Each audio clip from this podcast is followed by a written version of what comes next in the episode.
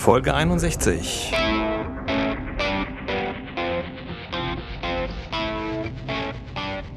Ja, und da bin ich wieder mit einer neuen Folge von Silver Surfers Podcast.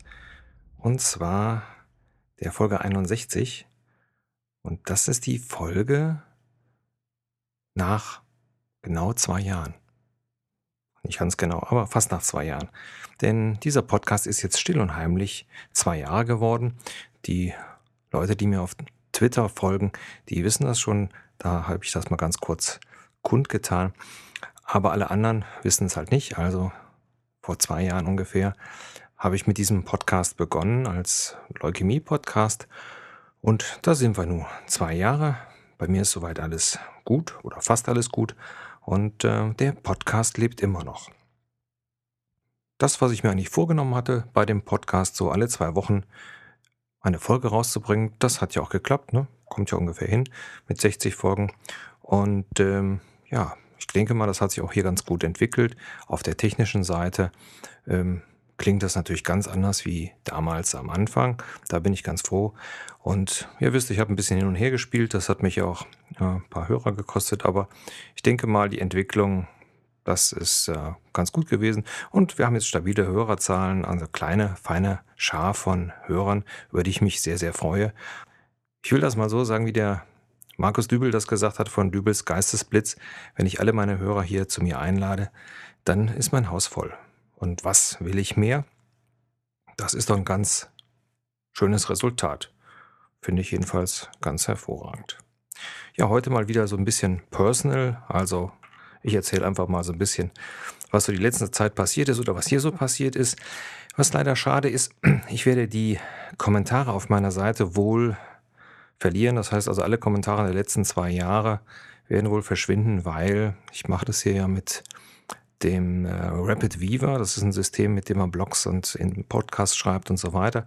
Und die haben äh, angeschlossen ein Kommentarsystem.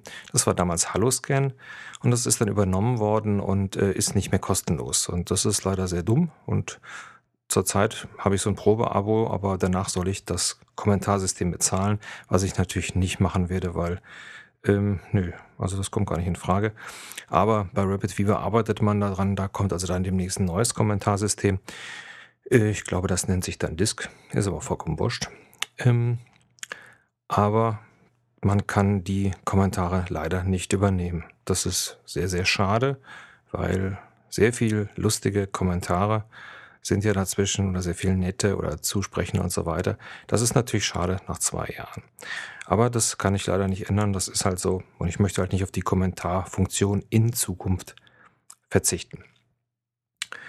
Äh, in der letzten Folge, ihr habt es hoffentlich nicht gemerkt, ähm, gab es so einige technische Probleme, ähm, resultierend daher, da ich mir ein neues Mikrofon gekauft hatte.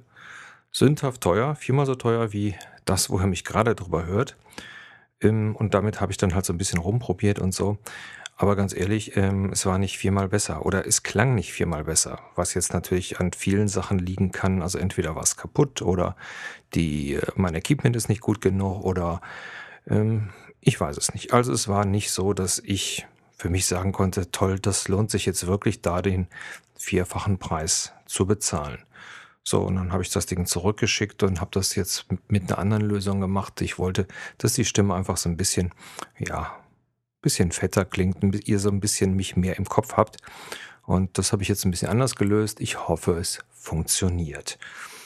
Ja, ansonsten bei mir, ich war die letzte Zeit viel unterwegs und äh, deswegen auch abends sehr, sehr selten im Internet und auch selten auf Twitter, weil wenn ich viel unterwegs bin und äh, mich um viele Sachen kümmern muss, dann bin ich einfach abends ziemlich platt. Und ähm, dann, ganz ehrlich, ihr wisst ja, ich bin ja Serienjunkie, dann gucke ich mir lieber Serien an, beziehungsweise wir haben ja noch einige Staffeln Star Trek zu gucken, meine Frau und ich.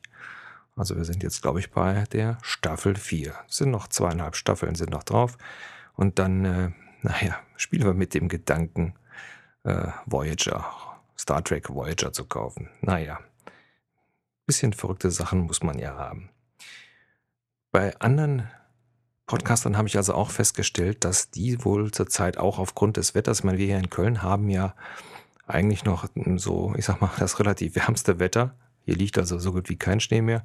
Also, und die Temperaturen sind äh, zwar jetzt wieder unter Null, aber ich denke mal, im Vergleich zu, zum Norden oder zum Süden haben wir noch ein Vertrags, vergleichsweise mildes Wetter.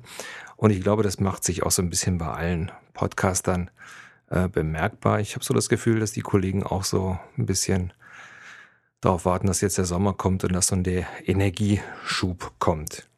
Der Einzige, der diesen Energieschub überhaupt nicht nötig hat, das ist der Mikey von Mikeys Podcast Show, der also fleißig wieder an einem neuen Hörspiel schreibt. Und ähm, bin ich sehr, sehr froh drüber. Und da bin ich wieder dabei. Also der Abenteurer, den ich da gesprochen habe, der wird also wieder auftauchen. Ich habe es also schon hier liegen. Ähm, hier, hier liegt's. Und bin ich sehr froh darüber, dass ich da wieder mit dabei sein kann. Ist immer toll, was er dann aus dem, was man dann einspricht, was er dann aus diesen Szenen macht. Das macht also riesig, riesig Spaß. Andere Geschichte ist, ähm, Mitte des Jahres ist es ja wieder soweit, äh, dann muss mal wieder darüber entschieden werden, was passiert jetzt mit meiner Rente, also mit dieser Erwerbsminderungsrente, wird die jetzt nochmal ein Jahr verlängert oder eben nicht? Den Antrag habe ich gestellt, wohlwissend, dass ich ja letztes Jahr eigentlich erst sieben Monate nachdem das eigentliche Datum ähm, gewesen ist, erst Bescheid bekommen habe und dadurch auch eine tierische Lauferei mit den Ämtern haben musste. Und ihr wisst, ich war dann auch noch in dieser Reha zur Begutachtung, bla bla bla. Also, naja, um das alles zu umgehen, habe ich mir gedacht, na, bist du clever, dann schickst du den Antrag mal ein bisschen vorher weg. Dann haben die lieben Beamten da auch ein bisschen mehr Zeit und nicht so viel Stress. Ja, Texte. Nach zwei Wochen kriege ich einen netten Brief, ja, ja, so und so. Aber das kann dann erst in drei Monaten bearbeitet werden, weil ich wäre ja zu früh. Ganz ehrlich, ich dachte, ich platze. Aber gut, ähm, wenn man mit so Sachen wie der Rentenversicherung und ähnlichen äh, Institutionen zu tun hat, da muss man echt langmütig sein und ich werde das jetzt einfach alles auf mich zukommen lassen und werde da auch jetzt mich gar nicht drüber aufregen und werde das so einfach mal hinnehmen. Also ich werde wahrscheinlich wieder zu einem Gutachter müssen und, und, und. Naja, mal sehen. Also schauen wir mal, wie sich das so entwickelt. Naja, das ist so, so eine Geschichte. Und alles andere, was hier in Köln so passiert, man, das kriegt ihr ja meistens aus dem Radio mit. Das sind dann die lustigen Geschichten um den Kölner U-Bahn-Bau. Ähm, das ist ähm, wirklich schon ein bisschen grotesk. Um das mal so ein bisschen aus erster Hand zu beleuchten. Also mein Vater, äh, der ist Stahlbetonbauer gewesen. Und Stahlbetoner, das sind die Leute, die ja die Eisen dort einbringen, die also diese Bügel machen und die Eisen nachher binden und so weiter. Landläufig auf den Baustellen als Eisenbieger bezeichnet. Und wenn ich so als Kind oder als später als Jugendlicher mir irgendwas kaufen wollte, was so ein bisschen mehr gekostet hat, das war ja mit den paar Mark, die ich als Taschengeld bekommen habe, nicht möglich. Also es waren wirklich nur ein paar Mark. Dann musste ich mit auf den Bau. Und Stahlbetonbauer, Eisenbieger, das ist ein echter Knochenjob, weil du musst ja da diese ganzen Tonnen und die Ellen, Meter langen Stangen, die musst du ja da durch die Gegend wuchten und so weiter. Und daher weiß ich eigentlich recht genau, wie eigentlich das so, wie da so der Ablauf ist, bis, ähm, bis tatsächlich der Beton fließt. In der Regel ist es so, dass der Stahlbetonbauer für zum Beispiel, sagen wir mal, eine Decke von einem Einfamilienhaus bekommt er einen Plan. Das ist ja alles verschalt und dann muss er also dann die Betonstahlmatten aufbringen, bringen, äh, verschiedene Unterzüge machen, Bügel und so weiter. Und das steht aber alles fest in einem äh, Verlegeplan. Und anhand dieses Verlegeplan muss er das machen. Also die Abstände der Eisen und wie die ganzen Bügel sein müssen und so weiter. So, und Irgendwann, wenn man also sieht, das wird also dann, dann fertig, dann wird also der Beton geordert, damit das Ganze zugemacht werden kann. Aber bevor das passiert, da kommt der Prüfstatiker. Und der Prüfstatiker, der geht hin und guckt sich den Plan an und überprüft dann auf der Decke genau, ob das dem entspricht, was er ja anhand äh, mathematischer Berechnungen berechnet hat, was da an Eisen drin sein muss und wie hoch die, also wie breit die Abstände und so weiter sein müssen. Und äh, mein Vater hatte hier, also hier in Köln an einigen großen Baustellen auch mitgemacht und äh, da konnte ich das also sehr häufig erleben, dass so ein Prüfstatiker gesagt hat, nö, das müssen Sie nacharbeiten. Da fehlen noch ein paar Stangen und ich habe mir das nochmal neu berechnet, da müssen wir nochmal was nacharbeiten. So.